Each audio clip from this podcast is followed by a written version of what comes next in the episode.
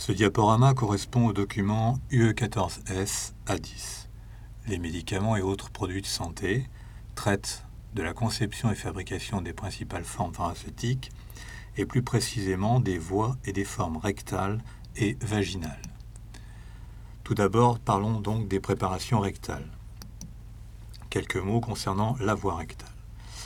Les préparations rectales sont généralement administrées en vue d'une action locale, par exemple d'hémorroïdes, de constipation, euh, en tant que purgatif, ou encore pour l'absorption de la substance active dans la circulation générale.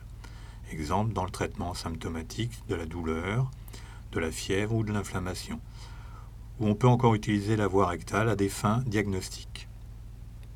Quels sont les avantages et les inconvénients de la voie rectale? Tout d'abord les avantages. Les médicaments qui sont administrés au niveau du rectum ne sont pas altérés par les enzymes digestifs ou l'acide chlorhydrique gastrique. Deuxième avantage, c'est une forme pratique chez l'enfant ou le nourrisson. Troisième avantage, la forte concentration réalisée au contact de la muqueuse rectale favorise l'absorption, d'où une action plus forte à dose égale. Enfin, le rectum est tapissé par une muqueuse très vascularisée permettant une action relativement rapide. À côté de ces avantages, il y a quelques inconvénients. Les bactéries du côlon peuvent détruire certaines substances actives. On ne peut administrer des produits irritants la muqueuse rectale. La résorption se fait en grande partie par les veines hémorroïdaires supérieures qui se jettent dans la veine porte et donc les médicaments subissent en partie une biotransformation hépatique. Comme autre inconvénient, il peut exister aussi des phénomènes de rejet de la forme pharmaceutique. Par ailleurs, la résorption par cette voie est variable, fonction de la substance active. La prise d'un médicament par cette voie peut poser pour certains des problèmes psychologiques, nécessitera donc la coopération du patient. Voyons maintenant quelles sont les formes qui peuvent être administrées par voie rectale. Parmi celles-ci, la plus importante sont les suppositoires une définition de ces suppositoires, avant de voir leur fabrication. Ce sont des formes unidoses, solides, à température ambiante, contenant une substance active et des excipients, excipients à aspect gras, tels que des glycérides semi-synthétiques ou des macrogols. Les macrogols sont des polyoxyéthylène glycols.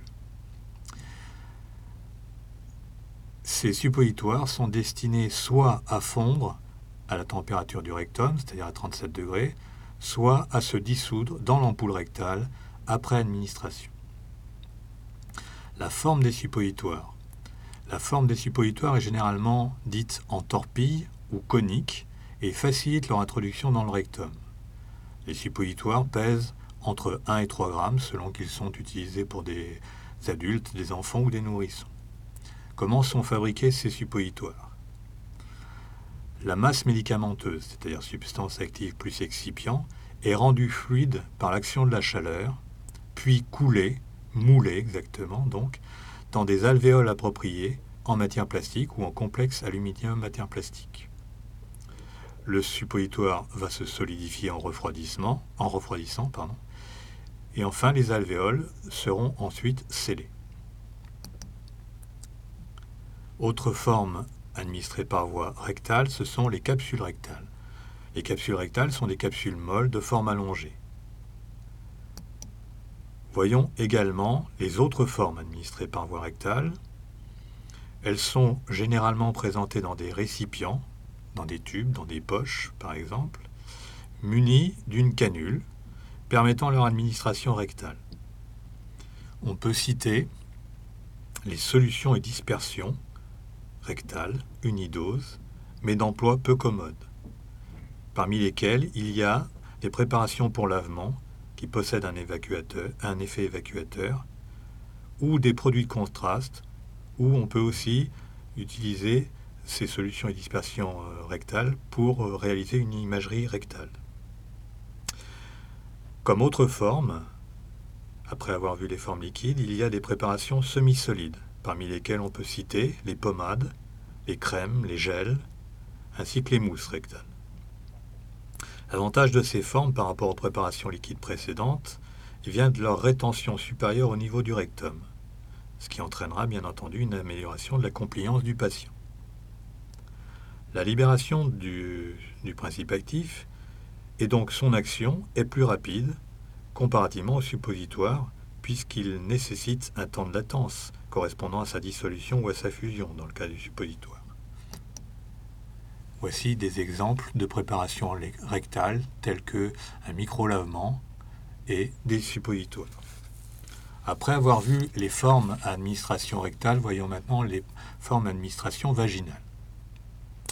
Quelques généralités tout d'abord. Les préparations vaginales sont principalement utilisées pour une action locale, en vue par exemple d'un traitement anti-infectieux, c'est-à-dire antibactérien, antimycosique, antiparasitaire, ou encore à des fins de contraception. Quelles sont les formes administrées par voie vaginale? On peut citer par exemple les ovules. Ces ovules sont des préparations unidoses solides qui sont généralement de forme ovoïde. Leur excipient et leur mode de préparation sont ceux des suppositoires. Autre forme, les capsules vaginales. Les capsules vaginales sont des capsules à enveloppe molle de forme le plus souvent ovoïde. Voyons également les comprimés vaginaux. Ce sont des comprimés non enrobés ou pelliculés. Ils peuvent généralement avoir une forme allongée et une faible épaisseur, et ceci pour faciliter leur introduction et leur délitement dans le vagin. Autre forme, les tampons. Ce sont des préparations unidoses, solides, à base par exemple de cellulose, imprégnées de substances actives et destinés à être introduits dans le vagin pendant une durée limitée. Ils sont utilisés généralement à des fins contraceptives. Comme autre forme administrée par voie vaginale, on peut citer des préparations liquides telles que des solutions, des émulsions, des suspensions, des crèmes, des gels ou des mousses pressurisées. Voici des exemples de formes. En haut, capsule vaginale, au milieu, ovules gynécologiques et en bas, comprimés vaginaux.